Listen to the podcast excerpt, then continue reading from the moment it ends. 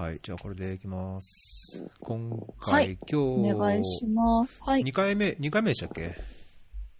あ、はい、2回目 ?2 です。回目のはい。久野さんです。はい。久野です。よろしくお願いします。さあ、なんか今、めっきり、はい。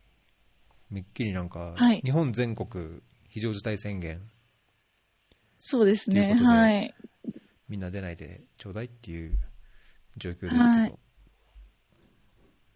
はい。そうですね。はい。私も引きこもっております。もうだけど本来であれば、もう今頃はタンザニアはに行ってたはずなんですよね。そうですね。つい、えっと、14日が出発だ、予定だったので、ん3日前には、成田から出発していたっていう感じですね。予定通りであれば。そっかそっか。はい。まあそれもはい今はちょっと、無期延期って感じですか、はい。そうですね。あの、JICA ボランティアがもう全体的に、もう現地に行っていた人は国内待機で、これから派遣予定の人も待機ということで、うんもう一律国内で、その JICA からの連絡を待っているっていうところになります。うーん。もう訓練終わってるからな、その、今はどういう状態なんですか？待待機は待機なんでしょうけど、なんか何もしないではい。いるって感じ？まあ何もできない とりあえずそうですね。あの、健康の維持うんと、あとは、あの、訓練所から語学の補習資料みたいなのが届いていますね。えー、あ、じゃあ、ちゃんと勉強続けといてっていう感はいじなんですね。。あの、語学力を、そうですね。はい。おーそうですね。はい。まあ確かに時間があるんだったら、それはありがたいなと思っていますね。はい。自分でもこう、はいはい。英語とか、スワヒリ語とか、まあ勉強できる時間はあると。うんそうですね。はい。うーん。はい。私、あの、スワヒリ語を日本松の訓練所で勉強していたんですけれども、あの、訓練終わってからも、その語学の先生が、まあ、日記送ってくれたら添削するわよっていうふうに言ってくださって、うん。ありがたいことに、はい、あの、訓練所を卒業してからも、訓練所の先生にフォローアップいただいてるという感じですね。えー、えそれは日本人の先生なんですか、はいスワヒリ語は。あ、いえ、あの、タンザニア人の方です。えー、日本松に住んでいるうんタンザニア人の方ですね。はい。あ、そうなんですね。じゃあ本物の、本物のはい。スワヒリ語が、はい。えー、はいそれはいいですね。はい。まあ実際なんか、教教師とか、はいあの、訓練所の人も、訓練が止まってると、時間はあるでしょうしね。なんかこう、フラップはまあそうですね。違いはあるかもしれないですね。勝手なこと言うと。で、えーどうでした？訓練、3ヶ月ぐらいでしたっけ、ああ、そうですね。あの、70日間の訓練で、私は年明けから、まあ、3月の中旬ぐらいまでの70日間ですね。はい。参加させていただいてました。で、やっぱり、まあ、いろんな方と出会えましたし、語学も集中して勉強できましたし、すごいいい機会だったなと思っています。うん。なんか、辛かったりするんですか？朝早く起きて、マラソンじゃないけどなんか走ったりとかって聞いたことありますけど。ああ、なんか数年前までは、数年前まではあったらしいんですけど、はい、最近はもう自由にというような。感じで、ゆとりがある感じになってはいはい、そうなんです。ゆとりがある感じでですね、はい。ただ、あの、最初の授業が始まるのが8時、あの、9時前うん。で、で、その前にちょっとあの、事務連絡とかが8時、ちょっと過ぎくらいから始まるんで、やっぱりその、ゆとりがあると言っても規則正しい生活をしないと、あらゆる行事に遅刻してしまうっていうようなスケジュールでやっていましたね。うーん。こう訓練っていうといまいちなんや、行ってみないとわかんない、はい。イメージわからないんですけど、要は、なん、なんなんですか？勉強、はい学校みたいな感じなんですか？あ、そうですね。はい、学校みたいな感じで、本当に朝から晩まで語学の講座を中心に受けてるっていう感じですね。お語学と、なんかその、はい、じゃあ、行く国や地域のその文化や社会やみたいな、うんそういうのもやったりするんですか？そうですね、はい。はい。まあ、基本的には、えっ、ー、と、まあ、JICA 事業と異文化の理解と健康管理と語学のその4本の柱で構成されてる訓練をもう70日間、あの、週、週6日で やってましたね。あ、じゃあ1日だけ自由にしていい日があるんですね。はい、そうですね。はい。日曜日だけ休息日で、それ以外はもう朝から晩までみっちりとお勉強するというような形でした。へえー、一日は外出してもいいんですか？はい。えっ、ー、と、もう最初の数週間は外出がダメで、徐々に緩くなっていくような感じでしたね。うん。はい。えどうですか？終えられて。まあ、行ってないからなんか、はい、まだこう、中途半端な感じかもしれないですけど。はい。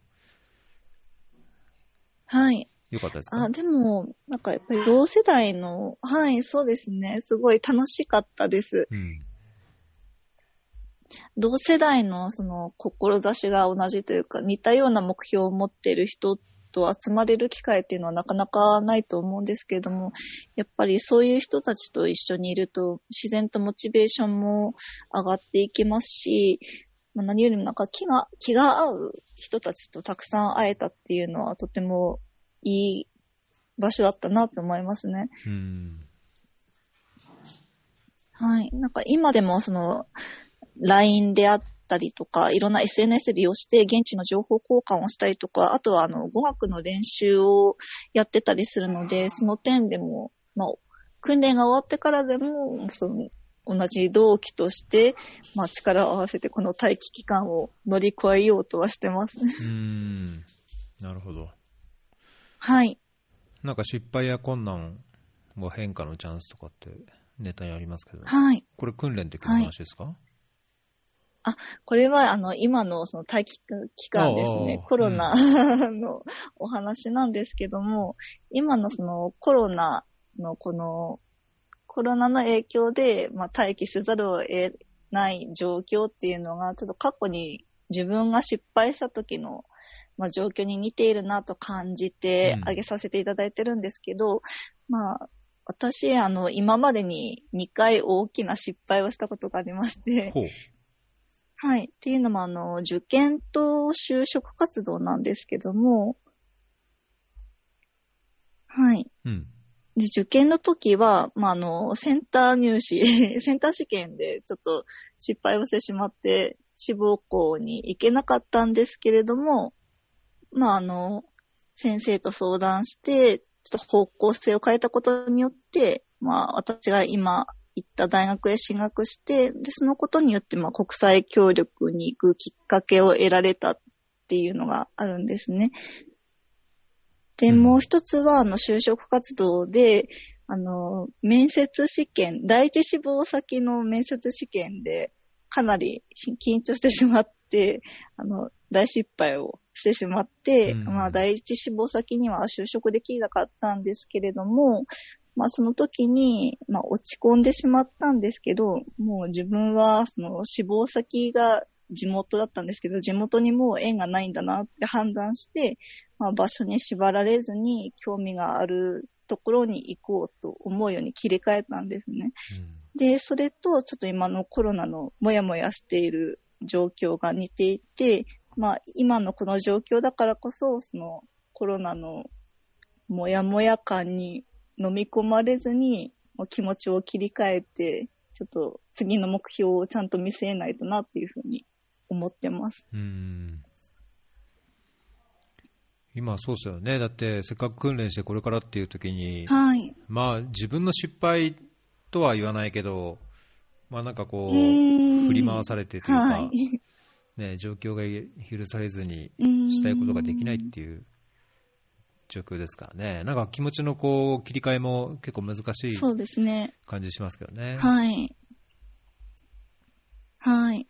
まあでもあの、誰しもそのうまくいかないとか、あ、やってしまったなと感じて落ち込むことはあると思うんですけども、うんなんかそんな時こそ、えっと、自分はチャンスだと思っていまして、例えばその目標に向かう方法をもう一回調べ直してみたり、あの、実際にその目標に到達している人の話を聞いてみたり、うんまあ、そもそもその目標って本当に自分に大切なものなのかなって考えてみたりする期間にすれば、おのずと自分に必要なものが見えてくるのかなっていうふうに最近は思うようになっています。なるほどだ。だいぶ前向きな感じですね。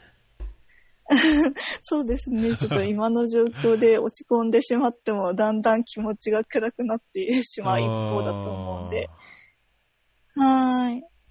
なんか、ネガティブな見方すると、なんかそういう、こういう時間ができたから、い、や、タンザニアに行ってたとか、うんタンザニアから帰ってきた先輩隊員の話聞聞いてみようって、これチャンスに変えるためにいろいろ勉強してみようと思って、話を聞いたら、なんか聞けば聞くほど、行かなくてもいいかなとか思っちゃったりしちゃったら、あれですけどね。元も子もない。確かに。そうですね。まあでも、私の場合は、なんというか、最初はやっぱりその、派遣が延期になって落ち込んでしまったんですけど、うん。ちょっと時間ができたから農業の勉強しようと思いまして、今は農業ボランティアをして、あの農業の勉強をすることに努めています。なんで急に農業？もともとなんか興味があったんですか？えっと、私の要請が、あの、私あの、協力隊のタンザニアのコミュニティ開発隊員なんですけども、要請内容が、えっと、住民の方のその所得向上になるような住民活動へのアドバイスをしてくださいっていうふうに言われてるんですね。うん。うん。で、その住民グループの中に、あの、農産者の方がいらっしゃるという情報を得ていて、まあそういう方たちと接するのであれば農業の知識や経験がある程度あった方がいいのかなっていうふうにかねてから思っていたんです。でも一方で自分にはそういったあの経験がなかったので、まあどこかでなんとかできないかなとは 思っていたんですね、ずっと。で、その時に、まあ、こういった待機期間が発生したので、うん。そうですね。はい。今がチャンスかなと思いまして、へえ、はい。ボランティアをすることにしました。あじゃあそこ、それはやっぱりその農業っていうのは、これからの活動はい。のためにっていうのがやっぱりあっにて向、けて、うん、時間ができたから、じあ、ゃあ今はい。行っちゃえって感じで？行ったってことですか？そうですね。はい。そういう、そういう感じです。すごいですね。はい。それはじゃあ、それもう 中止になる、あ派遣が延期になるっていうふうに分かった瞬間に、まあいろいろちょっとこう考えて、いや、今行くしかないと思って、パパッと探して、いきなり行ったんですか？あ、そうですね。はい。そうです、そうです。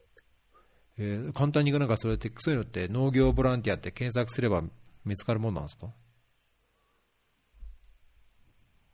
えっ、と、私はあの、ウーフっていう、うん。あの、登録制の農業ボランティアを昔から少し、あの、情報だけ知っていたん、あの、名前だけ知っていたんですけど、その農業ボランティアをしない、あしようと思った時に、パッとそのワードが思い浮かんで、うん。で、ウーフーっていうふうに検索して、まあ、その中に登録されている農家さんに今来ているっていう感じですね。ちなみに、ウーフーってご存知ですか？いや、今サイト見てますけど、WWOOF ってですね。はいこれでじゃあジャパンを選あぶと、そうですね。はい。ジャパンでこのウーフに登録している農家さんがひょこひょこっと出てくる農家さん。はい。あ、そうです、そうです。ん。あ、本当だ。はい。で、これなんかアルバイトと違っで、その、ボランティアの人が、あの、まあ、農作物を育てるお手伝いをする代わりに、うん。そのホストって呼ばれる農家さんがボランティアに対して食事と、まあ、寝床を提供してくれるっていうような、基本的には金銭のやり取りをしないボランティア形態になってますね。なるほどね。じゃあ、このビカマウーファーっていうので検索すると、はい。はい。あ、これ英語でもあるから、じゃあ、海外からはい。これで農業ボランティアで来る人もいるってこと？もうできるんですねそうはい。そうです、そうで面す。白いですね。そうです。なので外国人の方に、あ外国人の方が日本に来て、うんその文化交流の一環として、まあ、日本の農家に泊まるっていうこともありますし、逆に日本人が、まあ、例えば欧米の農家さんに行って、まあ、そのボランティアをするっていうこともできます。うーんこれなんか、その、受け入れとなる農家さんのリストがなんかポッとはい出てこないですけど、これは最初にアプリケーションを出して、誰かが行き先とか決めるんですか？どういう段取りでその行き先まで決まるんでしょそうですね。えっと、私は英語の、英語で検索したことがないので画面違うかもしれないですけどあの、ホス。トの一覧、あ、すいません。ホストの一覧を見れるページがあるんですね。で、そこに行くと、全国の、まあ、地区ごと、例えば、私は今長野にいるんですけど、長野をポチッと押すと、うん。長野で、あの、ほえーボランティアを募集している農家さんのリストが出てくる画面に移動できて、その、まあ、またそのホストさんの名前をクリックすると、あそのホス本トさんのプロフィールとか、どういうような仕事をするかっていうのは見れます。で、自分の行きたいところに、基本的にはあの、ダイレクトメッセージを送って、で、その農家さんが、そのダイレクトメッセージを読んで受け入れますってなったら、まあ、承認をいただけて、まあ、実際に農業のボランティアに行くというような流れになります。うーん。本当だ。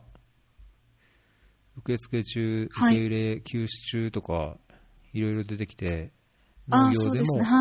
果樹が中心なのか、養鶏とか養蜂があるとか、いろいろ出てくるんですね、これね。面白いですね。そうですね。はい。いろいろ、はい、出てきます。はい。へーえ、で、これは知ってたけども、じゃあ今回使ったのが初めてってことですか？そうですね。はい。うん。それももともとあの、なんかポッドキャストを聞いていて、たまたま出会ったサイトなんですけれども、えまあ、すはい。まあ、あの、昔から農業自体にも興味があったので、どこかのタイミングで行きたいなと思ってたんですけど、あの一方であの、社会人なので、1ヶ月とか、そういうような長期間の休暇ってなかなかいただけないなと思っていーて、うんはい。で、今の期間があったので、あ、行こうって思ったっていうのもありますね。うーん。え、農業のポッドキャストってな、なんてやつですか？あ、ちょっと忘れちゃいました。だいぶ昔に知ったのですみません。えー思い出したらまたお伝えさせていただきそうます。ですね。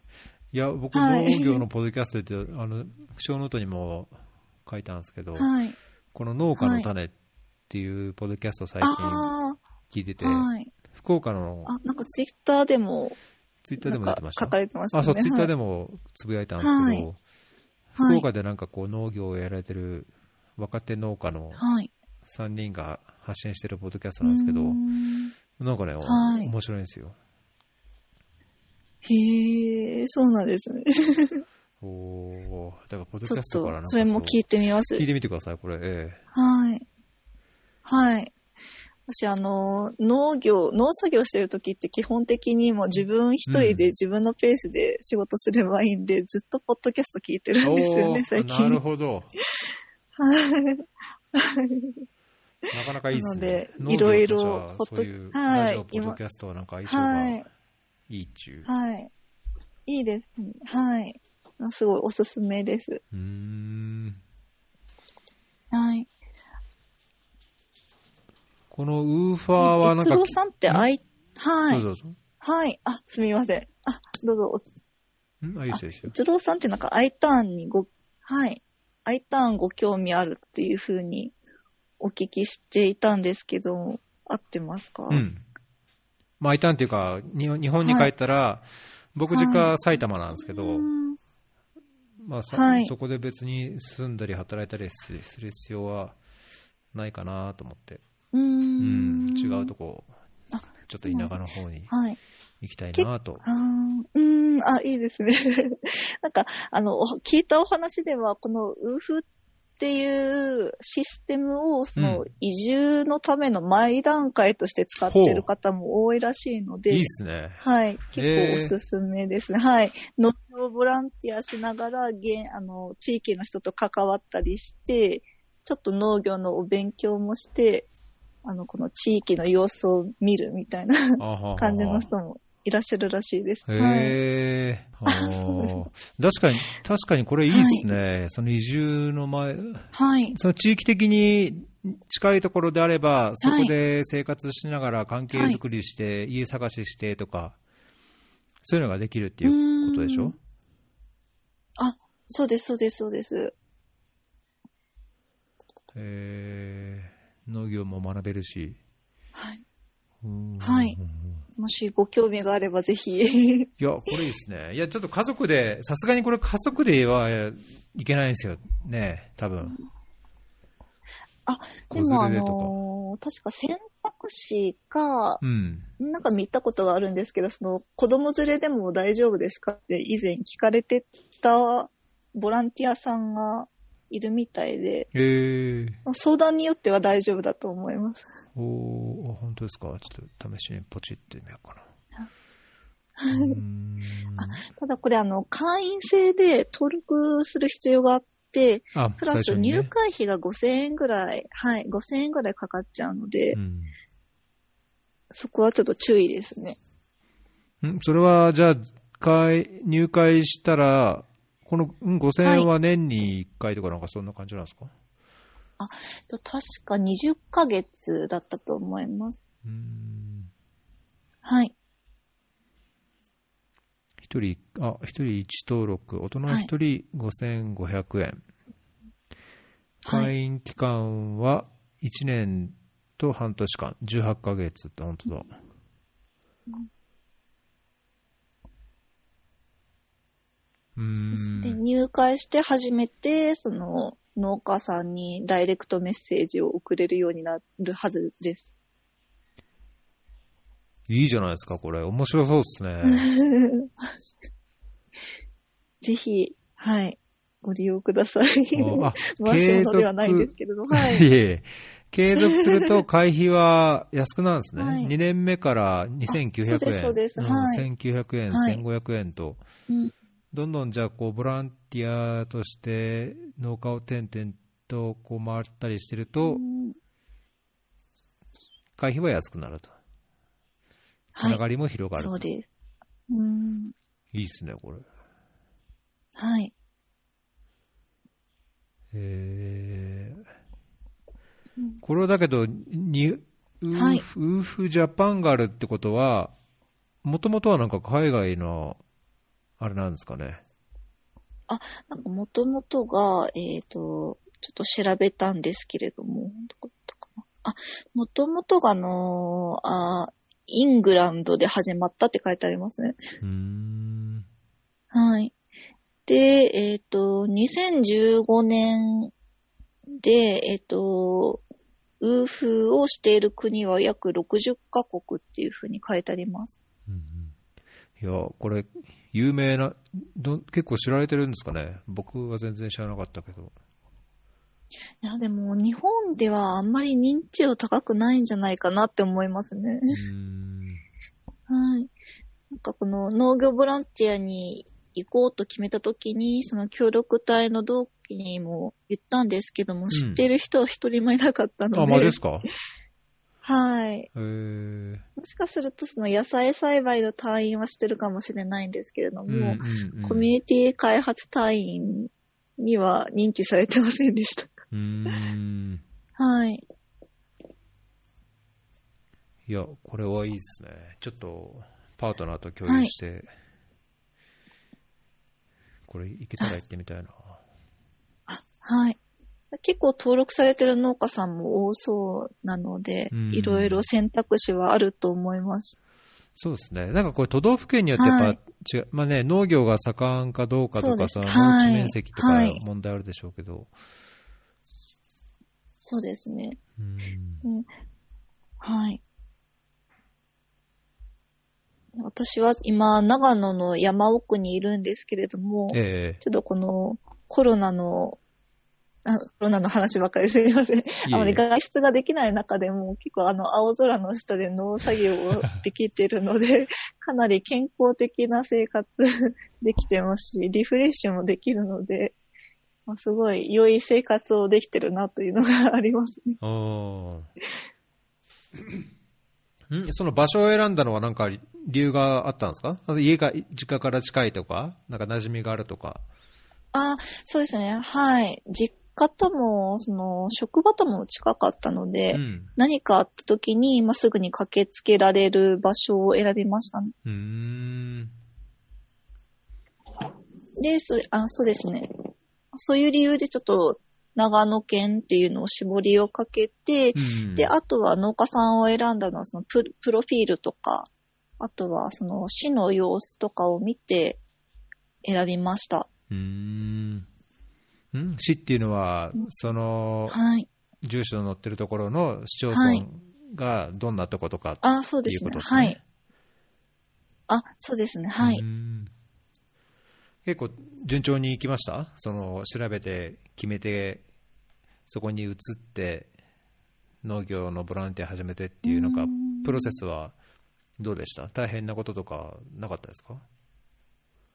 あ私、ここの農家さんにたどり着くまで4回ぐらい断られちゃいましたあね。そうなんですか？はい。ちょっと結構焦って、流れ込んだというようなのがありますね。っていうのも、ちょっともう三私があの実際にダイレクトメッセージを農家さんに送り始めたのが3月の下旬ぐらいだったんですけども、その時すでに結構東京とかでコロナウイルスの影響が出始めていてっていうのもありますし、農家さん自体も、まあ、野菜によるんですけど、4月下旬ぐらいから農作業を本格的に始めるところが多いらしいんですね。うん一方で私が希望していた滞在の開始日が4月1日だったっていうのもあって、なかなか私の希望と農家さんのまあ希望っていうのが一致しなかったっていうのもあります。うーん。じゃあこれ募集中至急連絡をっていうになってても、はい。その双方が希望するタイミングとうかん。状況によっては必ずしもすぐポンって決まるわけじゃないですよそうですね。うん。そうですね、はい。いやだけどこう都合的にいやここの町のここら辺でできしてきたらなと思ってこう、ね、絞り込んで申し込んでもダメってなるとちょっと悔しいですね。すね。はい。これなんか一年中受け入れみたいになってるとこだと比較的大丈夫だったりするんですかね。あ、そうだと思います。うんえどうですか、実際、なんかその、はいまあ、現地での活動がどういうふうに、などこまで農業のあれをね、ノウハウとか知識が必要なのか分かんないですけど、今実際に農業ボランティアってどうですか？はい。楽しみ楽しい感じ？そうですね。結構あのーなんでしょう。自由度があると言いますか。自分のペースでしていいよっていうふうに言われてるのは、結構その心理的に余裕を持ってできてるっていうのもありますし、何よりも、その、まず土起こしから今させてもらってるんですけども、その、土起こしを 手作業でするのがいかに大変かっていうのを 身をもって体験して、もうこれはもう、農家さんの大変さを 身をもって痛感してるような感じですえね。ちなみに土起こしって何ですか？なんか、はい。ほぐすみたいにこう、はい。ぐちゃぐちゃぐちゃってやるっえてこと、とそう、そうですね、あの、なんて言うんでしょう。普通の土、あの雑草とか石がゴロゴロ うん。転がっている土に、あの、クワを入れて、まあ、ほぐして雑草と石を取り除くっていうような作業を、はい、今2週間かけてやっています。じゃあこれから夏野菜の種をまくとかっていう感じなんですか、はい、それを土起こしを終えてから、はい、あ、ですね。あのー、結構広い敷地をさせていただいてるんですけども、一定範囲を土起こし終わったら、ちょっとあの、畑のような形を作って、そこに種をまくっていう形ですね。ななので全体が、あの、起こし終わったらっていうわけではなくって、まあ区、区間ごとにちょっと作業を分けてやってるっていう感じです。うん。はい。まあ、じゃあ筋肉痛にもなり。あ、そうですね。で、あと結構腰をかがめてるので腰が痛くなったりもするんですけど、はい。でもそれはだいぶ慣れてきましたね。えー、これ始めるときに期限、はい、期限みたいなのって決めなきゃいけないんですか？別にいつでもいかやめる必要ができたら早めに行ってね、みたいな感じなんですか、あ、そうですね。あの、校舎の方、結構緩い感じで、ほほはい、受け入れてくださってるんですけども、いいね、はい。でも、向こうも結構、私の状況を心配してくださっていて、あ なんか申し、申し訳ないなという 気持ちもありながら、はい、やってますね。えー、他には？ウーフで来てる人っているんですか？他にも。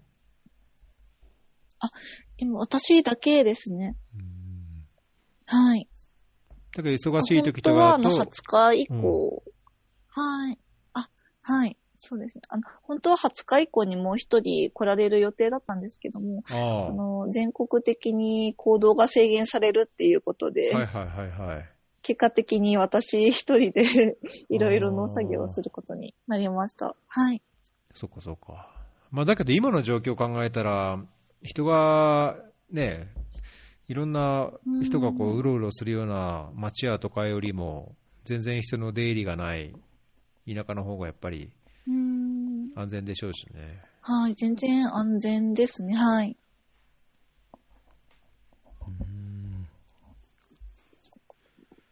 じゃあなんか、それが結果として、いざ派遣となった時に、プラスになるといいですね。そう、はい、そうですね。本当にそう思います。いやなんかこのウーフっていう、ね、農作業をしたことによって、はい、うんうん、はい。どうぞどうぞ。はい。あ、すいません。農作業をすることによって、その農家の方の一日の過ごし方っていうのも、ちょっと分かってきたので、まあ、それはその、まあ、タンザニアの方はまた別かもしれないですけど、その農家の方は大体こういうようなことをこの時期にするだろうなっていうのを頭に入れつつ活動できるようにはなるのかなっていうふうに思いながら、今、ボランティアをしています。はい。はい。えー、これ、なんかそのボランティアの様子は、インスタだったり、ツイッターだったり、なんかそういうの上げたりしてるんですか、はい、あ、今後、ちょっと発信していこうかなと思ってるんですけども、うん、まだなかなか体力が作業に追いつかなくて、うん、はい。結構早く寝てしまうことが多いんです。ああ、健康的ですね、恥ずかしながら。はい。朝も早いんじゃないですか、のはい、そうそうなんですイメージ的に。あ、そうですね、はい、はい。あ農家さんっていうのもありますし、ちょっと今受け入れてくださってる農家さんが、あの、お子さんが二人いらっしゃるので、うん、結構朝の早くからお子さんのお世話をして、ちょっとあの学校とかに送るっていうのもされていて、うんなので皆さん朝方生活をしているっていう感じですね。あ、いいですね。え、お子さんとかちっちゃい、ちっちゃいんですか？小学校とか？はい。あの、あ、はい、本当に小さい方で、あの、小学2年生の子と、あとは幼稚園生の年少さんの2人いらっしゃいますね。はい。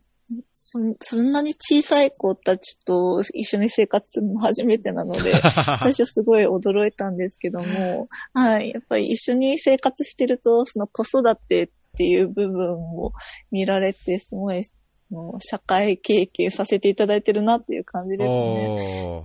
え、それ一緒にそのはい家族の他の皆さんとはい。ご飯を食べたりとか、もう、まあもちろん自分の時間もあるでしょうけど、こうなんかはい、家族ぐるみの生活みたいはいになるって感じなんですか？そうですね、はい。めちゃめちゃいいですね。もう食事はもう3回とも、はい。あの、皆さんと一緒に食べさせていただいて、か本当にあの、家族のように受け入れていただけてるので、もう幸せですね。おーそれみんながみんなそうだといいですけどね。それはなんか受け入れ、あ、そうで家族すね。とか農家のはいこう状況と側か、による、ね、違うんですかね。はい、だと思いますね。でもあの、やっぱり、お子さんがいるご家庭ってすごい大変だなって思いました。おあそうですか。えーどんなところが？はい、やっぱりちょっと、朝、学校や、あの、保育園にお子さんが行かれるまで、もうど、怒涛の時間を過ごされてるっていうか、あの、お子さんを起こして、ご飯を食べさせて、時間通りに出発させてっていうのはすごい、目まぐるしい毎日を 送ってらっしゃるので、確かにねは。うん大大変だなと思いながら、いつも、その様子を拝見しています。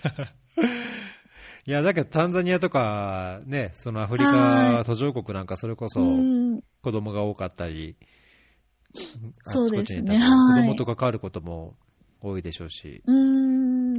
はい。まあ、そういった点で言うと、今のうちにお子さんとも接する方法っていうのを身につけられてて、すごいいい環境ではあるなって思ってますうんね。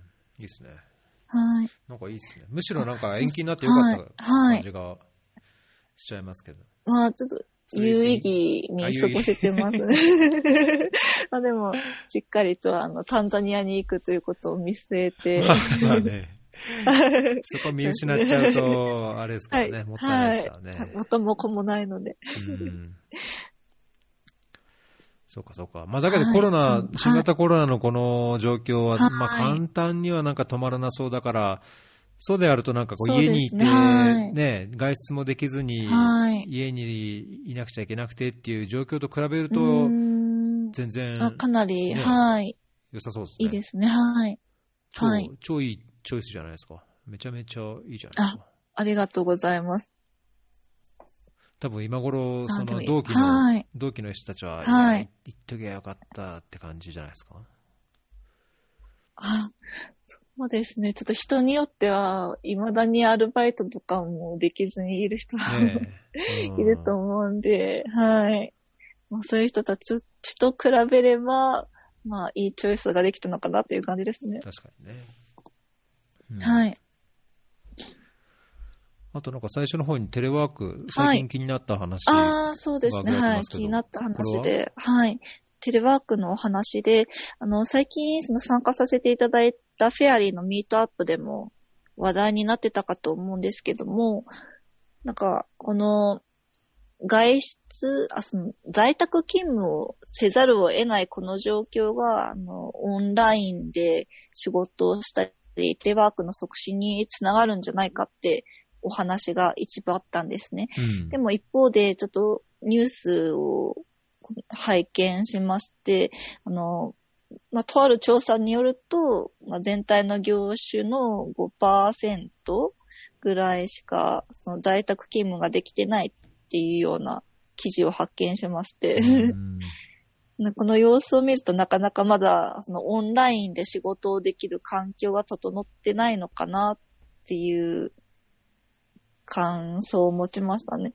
あと、これに加えて、あのーちょっと、どういった記事だったか覚えてないんですけども、まあとある組織の結構役職の上の方が、職員を今後テレワークにさせますっていうふうにおっしゃってたんですけども、その一方でそのオーディエンスに対してテレワークをさせているわけであって、まあ、決して職員を遊ばせているわけじゃないですよっていうふうに説明されていて、あの、世間の在宅勤務に対する理解ってそんなものなのかなって一瞬ちょっと思ってしまったっていう節もありますうんね。ああ、まあ、テレワークは楽だとか仕事はいしてなしなくてもわかんないみたいな、はい。っていうイメージというか先入観うんがあるってね。感じですかはい。ね。いはい。ま、まだまだあるのかなと思ってしまって、うんやっぱりその、まあ、この機に、そのテレワークとかオンライン上の仕事っていうのがちゃんと活性化しないと、そういった環境っていうのは持続しづらいのかなって思ってしまいましたね。うーん。まあなんか業種とか、その仕事の内容によるんでしょうけど、なんかどこ、何で見たのかな？僕もツイッターかなんかで、その一日にやった課題、一はい日に処理した仕事が何なのか、うん量がどうなのかみたいなのをなんか報告するとか、とかっていう話もはい。見かけたりしましたけど、なんかそんな、やことやうんやる方が大変ですよね。報告したりとかね、ねまとめたりとか。うんまあ、成果を何で測るか見るかっていう、まあ、それをどう可視化するかっていうのも、まあ、もちろん難しいところなんでしょうけど、うーん。一郎さんは結構前からその在宅勤務されているんですか？いや、なんかね、ちょうど1月末かに、うーんとね、2月からは始めたんですけど、1月の途中ぐらいから、あの、はい。週1日テレワーク、テレワークしようと思って。まあ、し職場の上司にははい。こういう承認をもらって、金曜が、うん。あの、は早上がりの日なんで、金曜をテレワークしてたんですね。で、まだまあ全然こういう、なんだろう、まあエチオピアでも、その自宅勤務とか出勤はしないようにっていう環境になる前にテレワークしたんですけど、はい。まあその時は週1日だったのもあるし、なんかこう、テレワークしてると、やっぱりこの書類を作成する作業がだいぶ、なんかはかはかどったんですよ。だからあ、僕はなんはい。かテレワークいいなと思ってたんですけど、ただ今、あ、はい。ほぼ1ヶ月ぐらいテレワークやって、うーん、はい。やっぱりちょっと、そのインフラっていうか仕事環境として、エチオピアって電普通の電話もつながりにくいし、で、はい。僕んちはネット問題ないんですけど、そのうん。同僚のうちがネットがないとメールが、その添付資料があるとうん。送れないとか受信できないとか、はい。そういう制限、インフラ上のやっぱ制限があるんで、うん、やっぱたまにあってうん仕事ができるっていう環境がないと、テレワークだけっていうのはやっぱり、ある程度まあ限界があるなっていうのは痛感しますけどね。うんそうですね、確かに。まあなんかその、はい共有してもらった記事にあるように、その IT リテラシーがどうかっていうのは、結局なんかメールベースで、いろんな書類や資料などをこうデータを共有して、何かを作っ作り上げてとかっていう、ワークフロー自体は基本的に変わらないし、あ新しいものを使うとしたら、なんかこのテレビ会議システムみたいなね、ズームとか、ああ、そうですね、はい。WebEx とかなんで、うん。まあ、そんなにこう、なんだろう、リテラシーがないとパフォーマンスが落ちるっていうのはこう感じはしないですけど、まだ。うんそうですね。まあでも、今の状況はやっぱり、はい。そうですね。はい。なんか、いろんな仕事のやり方を見直すいいタイミングなのかなと今思ってるので、うんまあ、この機会にいろんなものがまあ改善されればいいかなっていうふうに思ってますね。うんそうですね。まあ中にはこう解約というか、戻れなくなっちゃううんものもあるのかなと思ったりするけど、ああ、ね。そうですねうんまあなんか日本はそれこそ、はいなんだろう、犯行とかもそうだけど、うーん、そうですね。なんか何にしても、こう、煩雑というか、学校も、なんか連絡帳とかあるじゃないですか？うなんありますね。はい。か、海外にいるとそのメールが普通だし、うーん。なちょっと、これを機にこう変わる、なんか、はい変わ。ってもいいとこはあるかなっていう気がしますよね。はいそうですね。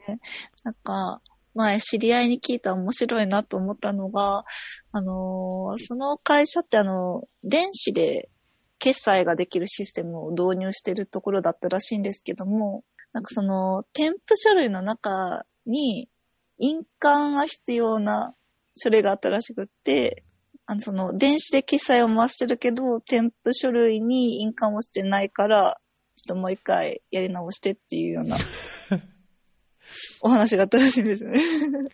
うん電子でやってる、はい。それを反抗したやつをスキャンするってことなんですか？電子っていうのは、あ電子反抗みたいなのがあるってことですか？いえ、多分、そなんて言うんですかね。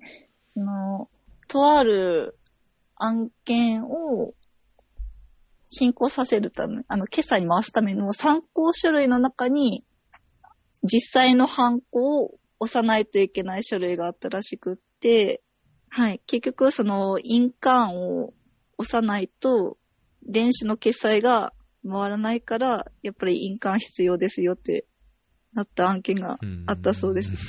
はい。あ、伝わりましたかね？いやー、何なんでしょうね。なんか電子化してる意味があるのかな とか思いながら。う んいやなんかちょっと、インフラ上のこう、アップデートも必要ですけど、やっぱメンタルというかね、そういうのも必要でしょうし、あ、そうですね。はい。はい。本当にそう思います。ね、どうなることやら。この前のそのフェアリーのミートアップでも結構、そのコロ、アフターコロナの話とか、結構オンラインのことについてお話ができて、面白かったですね。な何話しました？僕なんかそのグループにいなかったのかな、なんかあんまり記憶にないんですけど。でも私のグループもそれはメインじゃなかったですね。なんかどちらかというと、今までどういうお話をしてたのか、あどういう仕事をしてたのかっていう自己紹介と、あとは、あのー最初のミートアップだと、そのフェアリーの今後のアイデア出しをしてた 記憶があります。確かに。はい。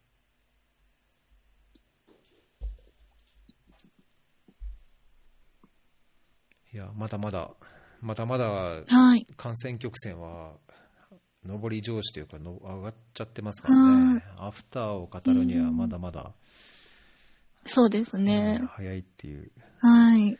気はしなくて今は、はい。そうですね。静かに自宅待機をするしかないのかなっていう感じで。あでも、こういう時だからこそ、そのオンライン上でいろんな人と交流ができるのはすごいいいことだなっていうふうに思ってますね。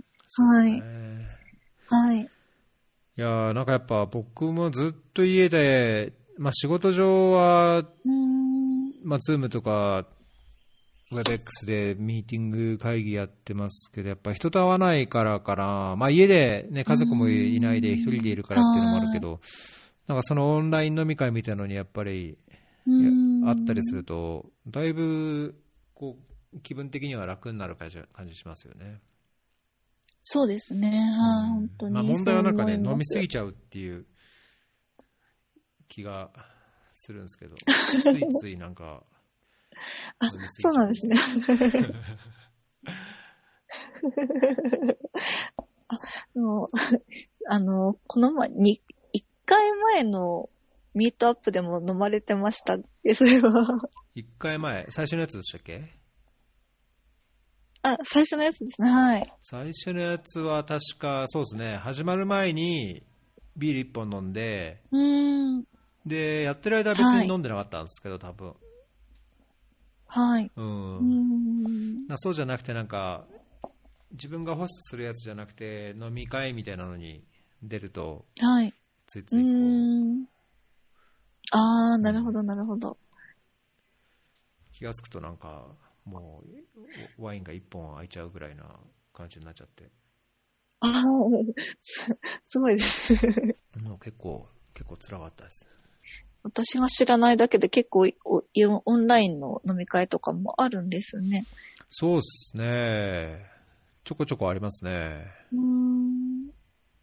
あ、そうなんですね。まあ、なんかやっぱそういう、ちょっとツイッターとかで、はい。そういうのに関心がある人がいると、多分その仲間内で声かかってやったりするんじゃないですかね、多分うーん、そ、うーん、なるほど、なるほど。いや、だけどそれより絶対農家で農業やって農家の家族と団らんしてるの方が絶対いいっすよ。あ、りがとうございます。そうですね。今はすごい健康な状態を保ててると思うので はい。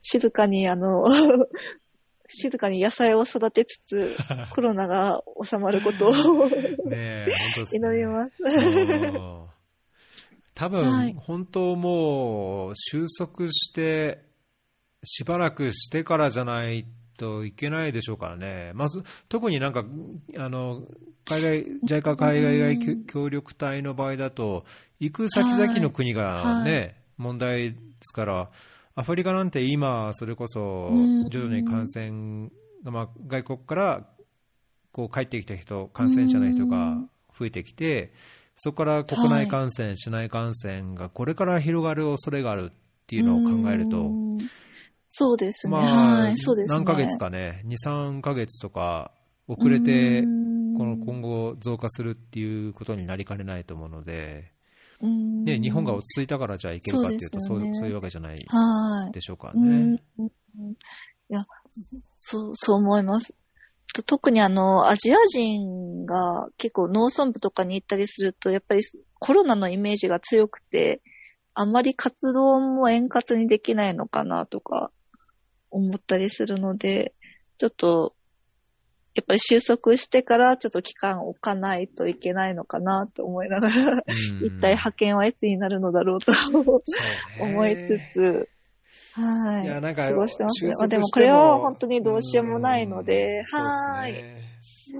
なんか収束してもやっぱりそのいろんな意識や気持ちの変化というか、やっぱりこのコロナによって、そういうアジア人嫌悪なのか、外国人嫌悪なのか、そういうのがね、コロナ終わったらすべてきれいに終わるかっていうと、なんかそれもちょっと楽観的すぎるかなっていう気はうんしちゃいますけどね。そうですね。はい。はい。だそういう意味ではやっぱ難しいですよね、国際協力というか、こううん海外に難しいですね。はい。そうですね。本自当に。体に対してね。うーん。はい。そうですね。まあ、まあ、あまり悲観的にはなりすぎず、そうですね。今できることを、はい、うんに集中していこうかなって思ってまうす。ん。なんか今、あんま先の予定を考えてられるようなあれじゃないですもんね。うんその見そう通しもですねなんかまだまはいだ立てにくいし。はいはい。うん。じゃあなんか、あれですね。はいこう、農業、農家の生活からこう、はい得られたものを、いろんな小ネタをなんか話してもらうぐらいの方が、次はいいかもしれないですね。あ、わかりました。あと、勉強頑張ります。あはい。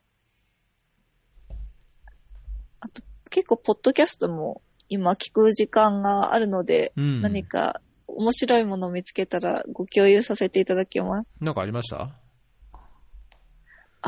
えっ、と、開発学、あ、すいません。開発学関係だと、あの、センター for International Development っていうのを最近、はい、発見しまして、うん。はい。ちょっと今、見てみます。番組はなであのなんてやつですか？タイトルは。はい、えー、センター for International Development ですね。うんどんな、どんな内容なんですか？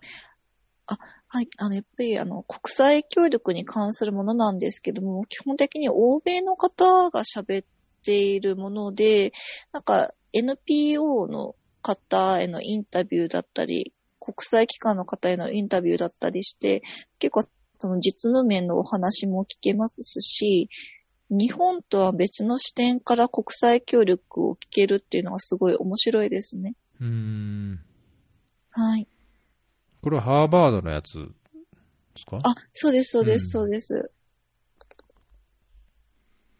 あと、あの、べ英語の勉強にもなるので、うんおすすめですね。はい。なんか各エピソード、時間もそんな長くないから、15分からはい20分ぐらいで、はい。たまに集中して聞けるのが1時間ぐらいになりますけど、はいうん。長さ的にもいいかもしれないですね。集中力をこう保つ。はい。そうですね。あとは、この前、あの、逸郎さんと、チェコンモさんの、はい、ポッドキャストを聞いていて、うん。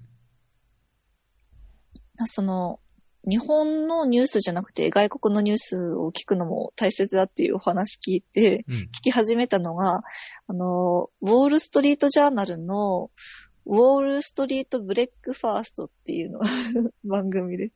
はいはいはい。はい。これも、あの、10分から15分ぐらいのニュースだと思うんですけど、アメリカのニュースをビジネスマン用に凝縮した感じのうん。番組で、はい。その一日に起きたアメリカのニュースを短時間で聞けるのですごいおすすめです。うーん。これはなんか普通のニュースなんですか？コラム、はいコラムニュースみたいな、なんかそういう。あ、普通の、いや、普通のニュースです。なんか、ヘッドラインみたいな感じですかね。ビジネス系のヘッドラインをパパーっていうようなイメージです。ええまあ、やっぱりなんか短いのは楽ですよね。聞き始めやすいし、そうですね。はい。長いとやっぱり集中とこう、結構時間空いちゃうと忘れちゃいますからね。そうですね。はい。私の場合、あんまりそれほどその英語を長時間聞くっていう関係に慣れてないので、これちょっと短い英語のプログラムと、あとはフェアリーを交互に聞いて、耳を鳴らしてるって感じですね。うん。ねえ、あなんかあと、はい。ポッドキャストでそういう国際協力とか僕全然最近聞いてないんですけどね。はい。まあ、なんかあったらじゃあ、見つけたらはい。共有してください。はい。あ、ご、はい。ご共有させていただきます。でも、フェアリーも、もう、結構、番組数が多くなってきましたよね。そう今で、すね。うん。何回目ですか？はい。これが173個目ですね。あ、そうなんですね。はい。え、すごい。いや、なんかこう時間を、はーい。まあ今の話じゃないですけど、こう短く、はい。テーマを絞って短くするとか、まあ、どどう変えていこうかっていうのは、なんかいろいろ、もうもんと考えてるんですけど、まあ、これからあそうですね。おいおいはい。えおっしゃってましたね。はい。もうなんか数回前のお話で、なんか案を出されていた、その一つの章を一つのテーマで完結できるようにすると面白いかなっていう風なお話されていたような記憶があるんですけども、はい。なんかそれすごい面白いアイディアだなって私も思っていて、ぜひお聞きしたいですね。いやーもうね、準備が、準備しないとやっぱね、ダメなんですよね。そうですね。ちょっと難しいですね。多少のこう、ネタを箇条書きでやって、そこでダラダラダラっと話すだけっていう、この形だったら別に準備の時間、大した時間かからないし、そうですね。編集でもそんな時間かかんないですけど、うん。もう少しちゃんとこう、フォーカス絞って、ちゃんとしたものを作るとすると、やっぱり準備が片手間でできないので。まあそれは今後、確かに。うんなんかそういうことができるようになったら、はい。できる範囲でちょっと変えられたらいいかなっていう、はい。うん。まあ、軽い軽い気持ちで、私もすごい興味はありますね。例えばその、水と衛生でもいろいろ小分けするといろんな話題があると思いますし、あとはその国際機関で関わってる方の話と、はい、私みたいな協力隊でその分野に関わってる方の話って全然違うと思うんですよね。なので、その立場の違いによっても、いその話す内容を区別できて、すごい面白いんじゃないかなって思います。うん、そうですね。はい。いやー、なんか、だんだん、だんだんなんかどういうふうにししたらいいのかなっていうか、したいのかなっていうのがちょっと、うーんうん、自分でも、こう、はっきり、自分の中でまずそもそもちょっとはっきりしてないんで、うん、いろいろこう、ね、いろんな意見もあるし、いろんなうん多分何やってもこう、何らかのこう役に立つあれはあると思うんですけど、はい。はい。まあなんかちょっとね、考えてるところですね。またあの、ミートアップがあったら、それについて語り合うっていうのも、そうですね。いいかもしれないですね。問題問題はね、はい。そのいろいろ言ってもらっても僕ができるかっていうと、はい。ああ、僕は片手までできないんですよね。できることであればいいけども、できないことはやっぱり他の人の手を借りなくちゃいけないし、他の人の手を借りて何かやるとなると、その調整とか準備とか、やっぱりうんかかるし、まあ、要は自分一人で勝手にやってこう、ね、ゲストに出ていただいて、その場で話すやつを配信するのが一番やっぱり今のところ楽なので、うんまあなんそうですねんはい難しいですね。うん、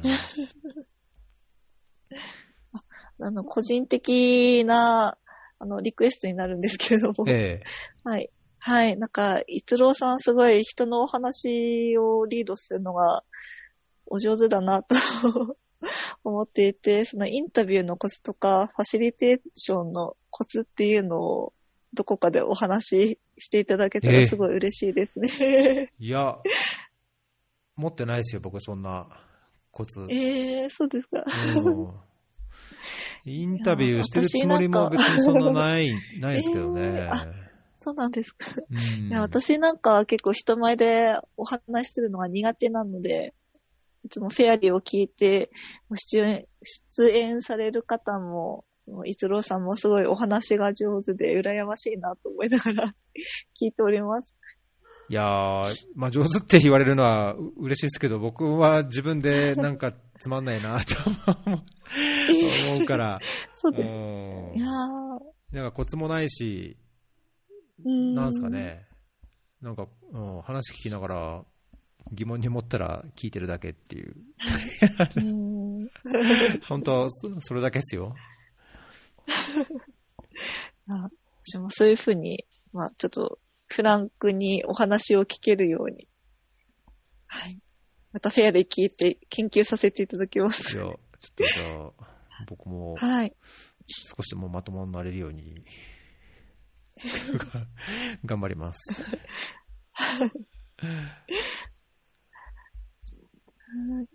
あ、そういえば、一郎さん、なんか別の番組に出られるんですか？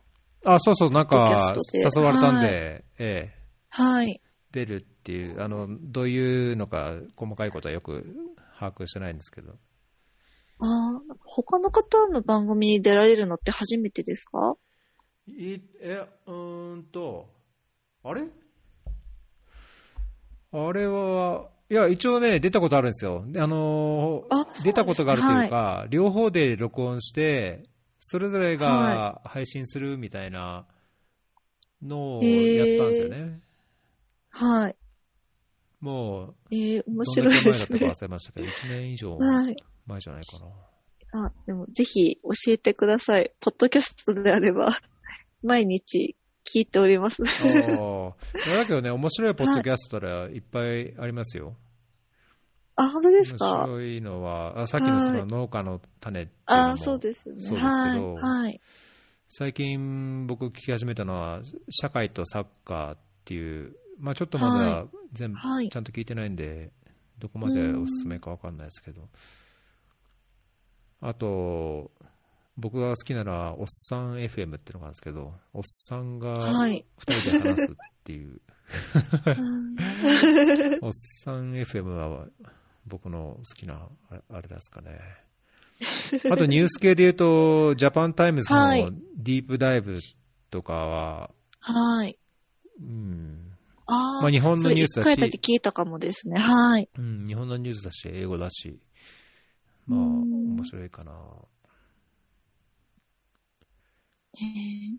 あ、一郎さんも結構行かれてらっしゃるんですね。いやー、僕もうすっかりだけど聞いてないですね、最近はやっぱ。もうあ寝るそうなんうん、夜とかぐらいしか。うん。まあ、時と場合によるんですけど、その、普通に出勤してる時だったら、出勤の20分とか聞いてたりとかもしたし、したんですうけどね。ん。はい。だけど、なんかこう、本を読み出してる時は、車でもこう本読んじゃったりするし、うん。はうい。ん、なんかあんま、一時期ほど、なるほど、なるほどポッド。キャスト聞いてないですね。うんいや、なんかもうちょっといろいろいろ聞いて、その、自分もこう、いろいろ番組の、ね、質とか、やり方とか、改善する上で、はい。勉強、そういう勉強もしないとなと思ってたんですけど、昔は。今はなんか全然 やってない。はい。うーんいや、でも、お仕事もお忙しいと思うので、そうですね、そうそう、あんまそんなことやってる暇ないでしょっていう感じですかね。うん。まあなんか、だから状況に応じて、うんそその時その時できる特にことをやればはい。いいかなとうん。思ってますけど。どうでしょう、こんな、こんなとこですかね。はいネタ的に。あ、そうですね、はい。ねえいや、この、僕はウーフ、ウォーフ？ウーフ？なんなんて言うんでしたっけ、これ。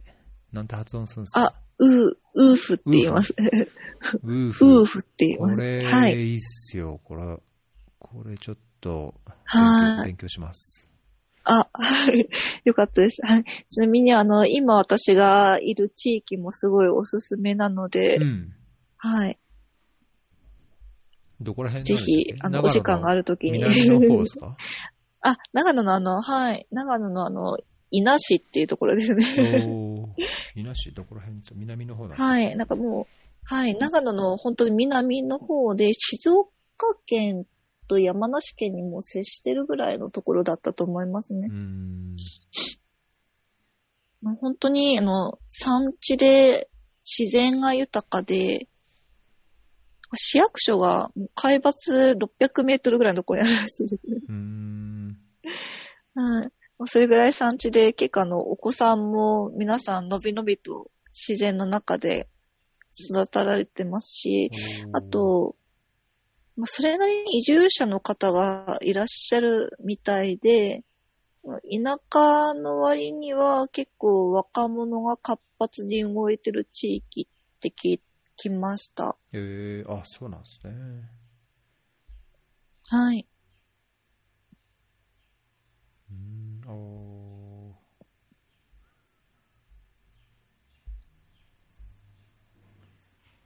いいですね。南アルプスにも近いし、飛騨の方にも、飛騨山脈とかう、ん。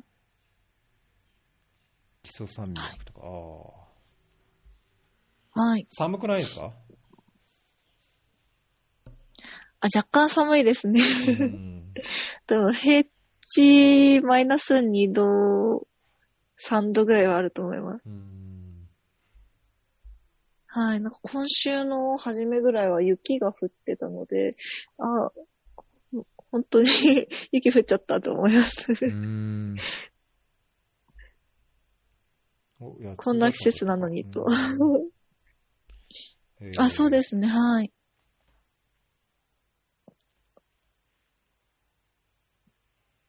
いいですね。はい。